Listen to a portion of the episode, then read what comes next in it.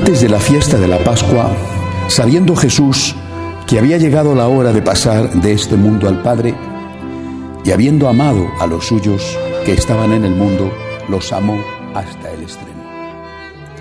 En el transcurso de la cena, cuando ya el diablo había puesto en el corazón de Judas Iscariote, hijo de Simón, la idea de entregarlo, Jesús, consciente de que el Padre había puesto en sus manos todas las cosas, y sabiendo que había salido de Dios y a Dios volvía, se levantó de la mesa, se quitó el manto y tomando una toalla se la ciñó. Y luego echó agua en una jofaina y se puso a lavarles los pies a los discípulos y a secárselos con la toalla que se había ceñido. Cuando llegó a Simón Pedro, éste le dijo, Señor, ¿me vas a lavar tú a mí los pies? Jesús le replicó, lo que estoy haciendo tú no lo entiendes ahora, pero lo comprenderás más tarde. Pedro le dijo, tú no me lavarás los pies jamás. Jesús le contestó, si no te lavo no tendrás parte conmigo. Entonces le dijo Simón Pedro, en ese caso, Señor, no solo los pies, sino también las manos y la cabeza. Jesús le dijo, el que se ha bañado no necesita lavarse más que los pies, porque todo él está limpio. Y ustedes que están limpios, aunque no todos. Como sabía quién lo iba a entregar, por eso dijo, no todos están limpios. Cuando acabó de lavarles los pies, se puso otra vez el manto, volvió a la mesa y les dijo, ¿comprenden lo que acabo de hacer con ustedes? Ustedes me llaman maestro y señor, y dicen bien, porque lo soy. Pues si yo que soy el Maestro y el Señor les he lavado los pies, también ustedes deben lavarse los pies unos a otros. Les he dado ejemplo para que lo que yo he hecho con ustedes, también ustedes lo hagan. Palabra del Señor. Cuando San Juan escribe el cuarto Evangelio, han pasado ya unos cuantos años desde que nuestro Señor murió y resucitó, y San Juan ha tenido tiempo de meditar sobre ello. Y por eso no se limita solo a contar, sino que introduce también alguna reflexión. Con esta reflexión empieza hoy el Evangelio. Y dice San Juan, recordando aquello que ocurrió, dice San Juan que nuestro Señor, habiendo amado a los suyos, los amó hasta el extremo. Pero no lo dice para referirse únicamente a la muerte en la cruz. Dice esto y empieza a narrar todo el acontecimiento de lo que llamamos el Trido Santo, jueves santo, viernes santo, sábado, domingo de gloria. Es decir, San Juan entiende que nuestro Señor, como un papá, como una mamá, cuando llega la hora del final de su vida, dice San Juan que él lo sabía, que sabía que había llegado la hora nuestro Señor hace lo que un papá o una mamá reparte la herencia. Ciertos tesoros que ha guardado hasta ese momento, porque quizá no había eh, llegado el momento todavía de repartirlos a los hijos, los reparte en ese instante.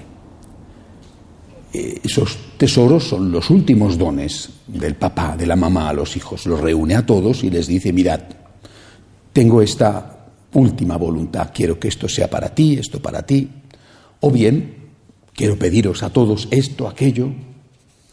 Eso es lo que va a hacer Jesús. Y así es como tenemos que ver estos días.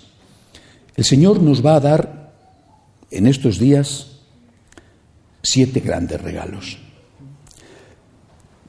tan maravillosos, que no se entiende nada sin esos regalos.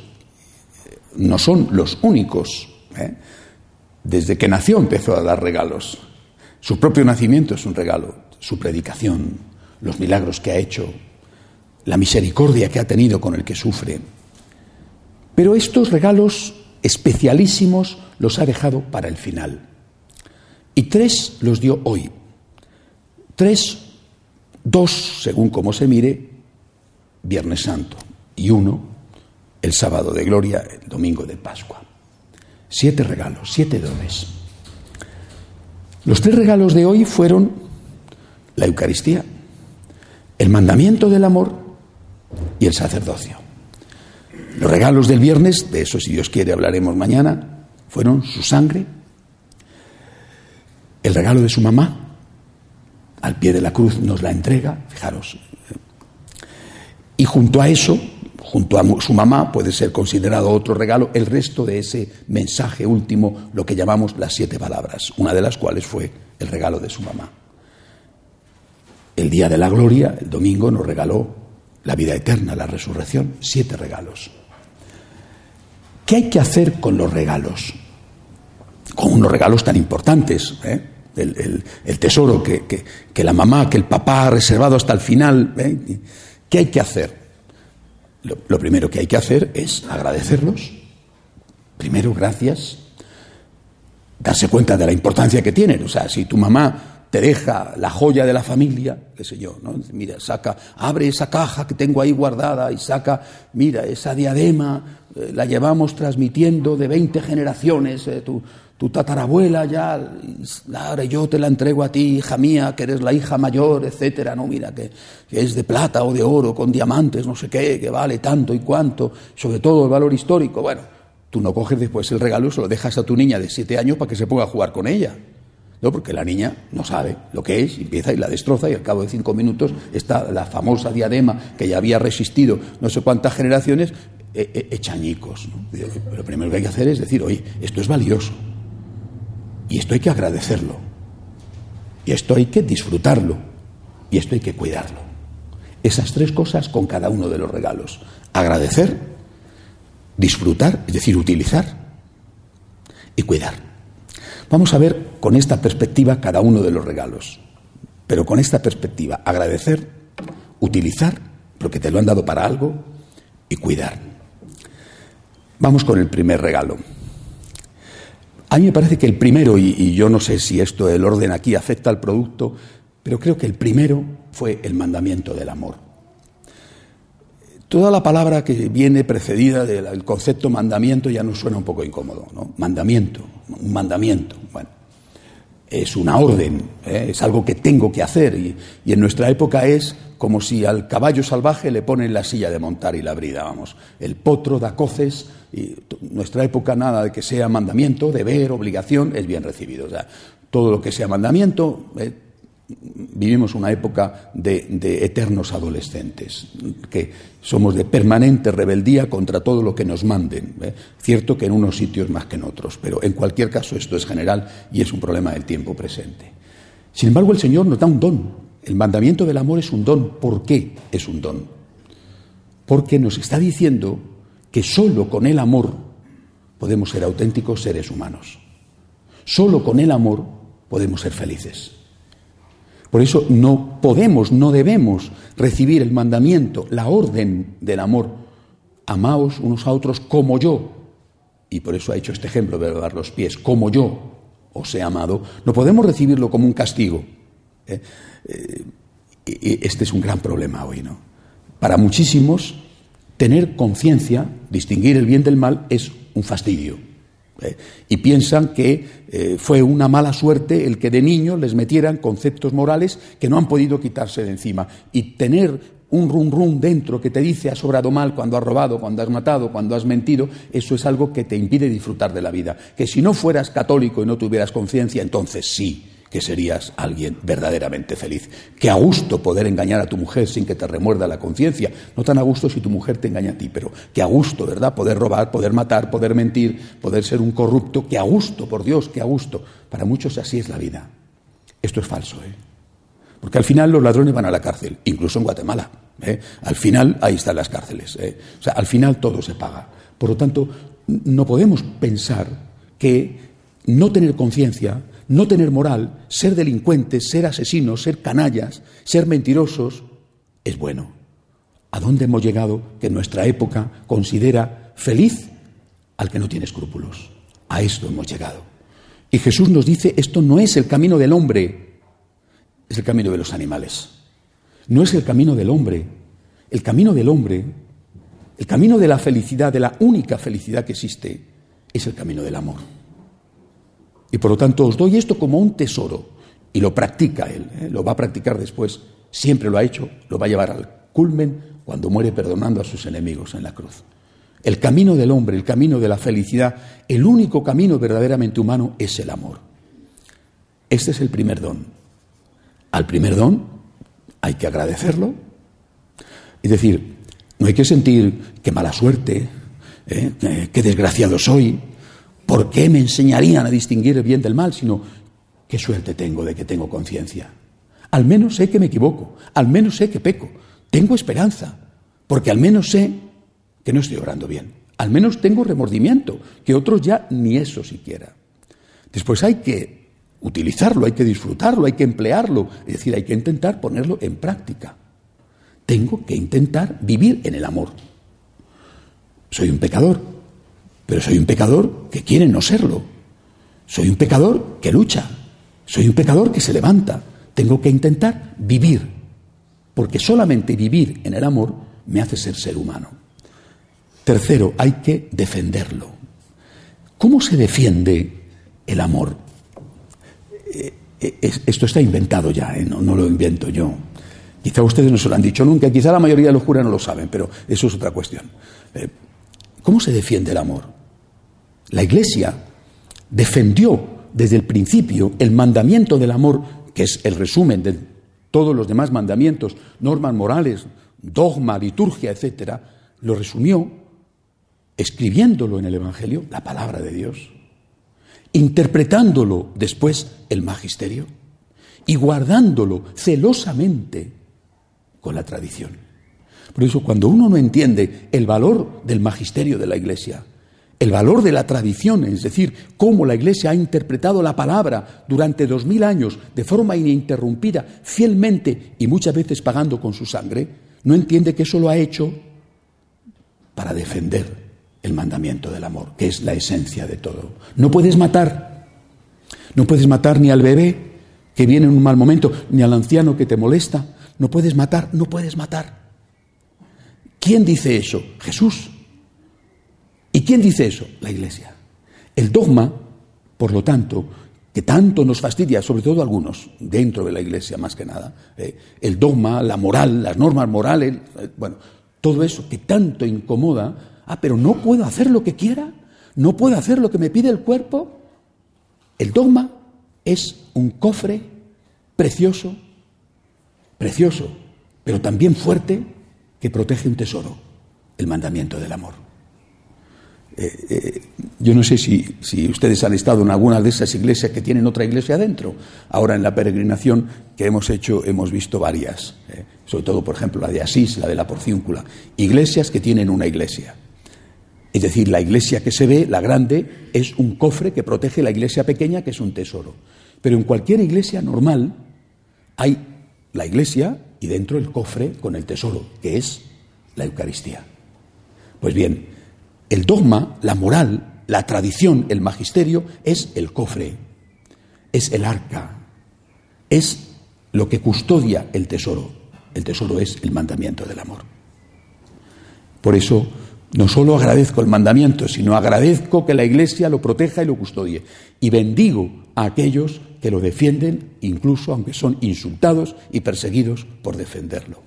Primer don, repito, es un don. Las enseñanzas de la Iglesia son un don. Que te enseñan a distinguir el bien del mal es un don. No desees nunca ser un animal, porque además muchas veces te da la sensación, eh, como cantaba Roberto Carlos, que los animales son más civilizados que algunos hombres. Eh porque al menos mueven solo por instinto y no tienen la maldad que tienen algunos hombres. Segundo don, el sacerdocio.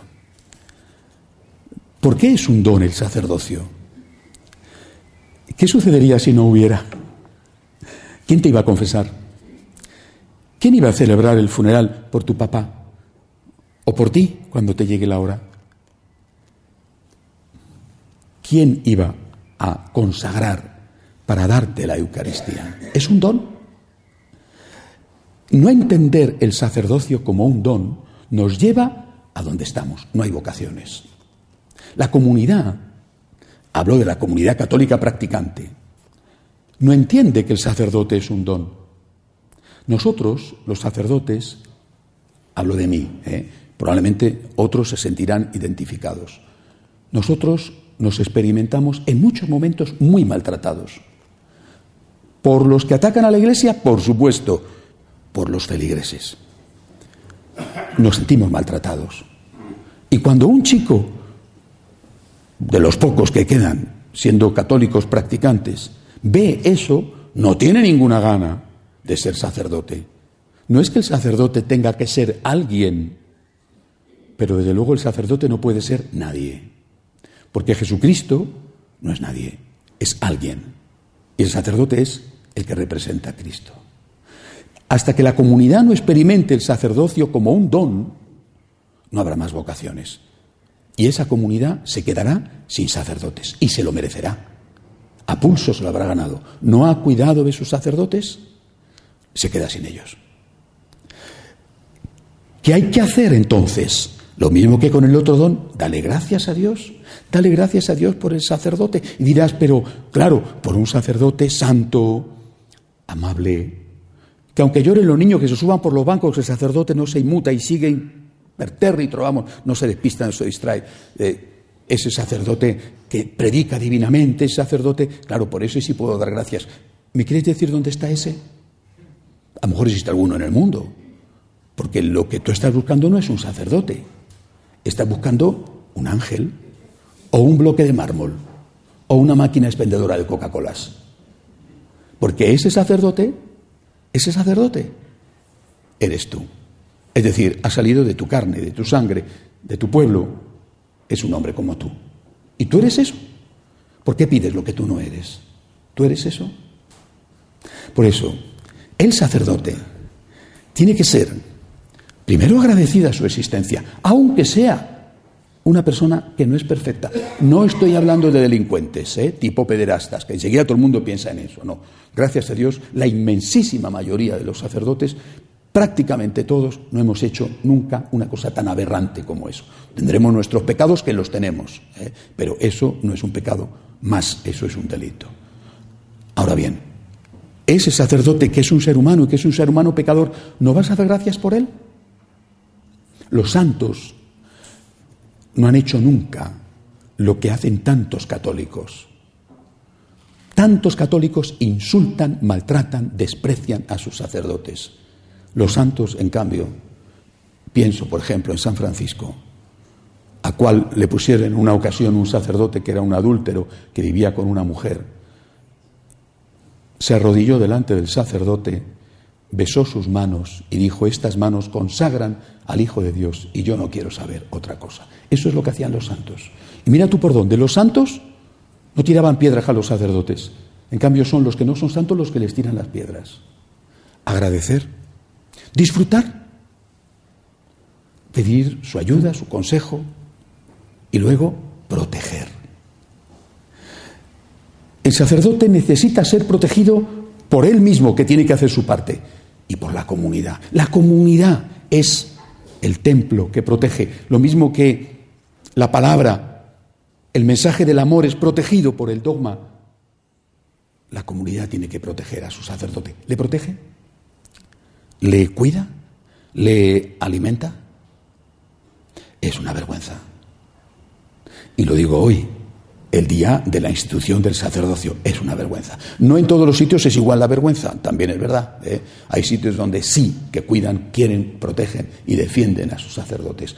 En otros sitios es una vergüenza. Los perderán y se lo habrán ganado a pulso. Y luego llorarán y clamarán por ellos y ya no los tendrán. Tercer don, la Eucaristía. Bueno, es la culmen de los dones de hoy, ¿no? Porque la Eucaristía es Él, es su presencia real, es el Dios que se queda en la humildad de un pedazo de pan, lo mismo que antes se había quedado en la humildad de un pedazo de carne, ese hombre hecho carne en el vientre de María. Es un don. Y con este don lo que hay que hacer es lo mismo, agradecerlo, disfrutarlo es decir, ven a misa, ven a rezar delante del sagrario, comulga todas las veces que puedas, agradecelo. ¿Y si no lo tuvieras? ¿Y si no pudieras ir a misa, como pasa en tantos sitios? ¿Porque no hay libertad o porque no hay sacerdotes? ¿Y si no lo tuvieras? Agradecelo, disfrútalo y protégelo, cuídalo. Al, al sagrario le protegemos con una iglesia y dentro del sagrario está nuestro Señor. Esta es una forma efectiva, pero también simbólica, de proteger la Eucaristía. La Eucaristía tienes que protegerla de una forma que es muy impopular hoy en día, pero yo tengo el deber de decirla. Proteges la Eucaristía comulgando en gracia de Dios. No puedo entender nunca lo he entendido, ni lo entenderé. Toda esta confusión sobre la comunión de divorciados vueltos a casar o, parejas convivientes o, otro tipo de, de cosas raras, no puedo entender cómo el planteamiento es únicamente la apetencia personal. A mí me apetece, a mí me apetece. ¿Y a él? ¿O es que él no existe? ¿Es un bocadillo? ¿Es un sándwich? No siente, no padece, te lo comes, no te lo comes, le da igual al sándwich. ¿Es un sándwich? ¿Es una Coca-Cola? ¿Es un vaso de agua? Cuando se habla del alimento que es la Eucaristía, sí, es verdad, pero eso es una forma simbólica. Y en el fondo, hoy en día estamos degradando la Eucaristía al considerarla alimento. Es una persona. Es alguien. No es algo, es alguien, es Jesús. ¿No habría que preguntarle a Él? ¿No habría que decirle, estoy en pecado mortal, mm, ¿puedo comulgar? Y él ya lo ha dicho, lo ha dicho muchas veces. La palabra está clara. Por ejemplo, cuando cuenta la parábola de aquel rey que va a casar a su hijo y que no han venido los invitados y que manda a los criados a que traigan a los que están eh, eh, por los caminos y resulta que después vienen algunos que no tienen el traje de fiesta, la iglesia y el rey los expulsa, la iglesia siempre interpretó que ese no tener el traje de fiesta significaba estar en pecado mortal. Y el mismo ejemplo de hoy, cuando el Señor lava los pies a los discípulos y Pedro le dice, yo lávame entero, y el Señor le dice, no necesita lavarte entero porque ya estás bañado, está refiriéndose a estar en gracia de Dios. Y le dice solo los pies, está refiriéndose a los pecados veniales. Es evidente, lo ha interpretado así durante dos mil años la Iglesia. Ahora no. Ahora es, ¿me apetece? ¿Me gusta? No vienes a misa nunca, pero es eh, el funeral de un amigo, vas a comulgar. No vienes a misa nunca, pero es la primera comunión de tu niño, vas a comulgar. Es que hoy me apetece. ¿A dónde hemos reducido a Jesús? Repito, no es más una persona, es una cosa. Hemos cosificado a Cristo. Es el equivalente a una Coca-Cola, a un vaso de agua. A veces pienso que para muchos es mucho menos que eso. Por eso, Eucaristía, tercer regalo agradecelo, lo tienes. Muchos no lo tienen. Disfrútalo, comulga. Vale la pena cualquier esfuerzo, comulga. Defiéndelo. Estate en gracia. Estate en gracia a la hora de comulgar. No le humilles más, no le ofendas más, no le hagas más daño del que ya otros le hacen. Tres grandes regalos hoy. Tres grandes regalos para agradecer Tres grandes regalos para disfrutar y para cuidar. Cuida del mandamiento del amor de la palabra, cuida aceptando el dogma, la enseñanza de la Iglesia. Cuida del don del sacerdocio, protegiendo, defendiendo, ayudando a esos seres humanos frágiles como tú, que son los sacerdotes. Cuida de la Eucaristía. Cuida de la Eucaristía, disfrútala y protégela yendo a comulgar en gracia de Dios como Él merece y como Él quiere que se haga. Que así sea. De pie, por favor.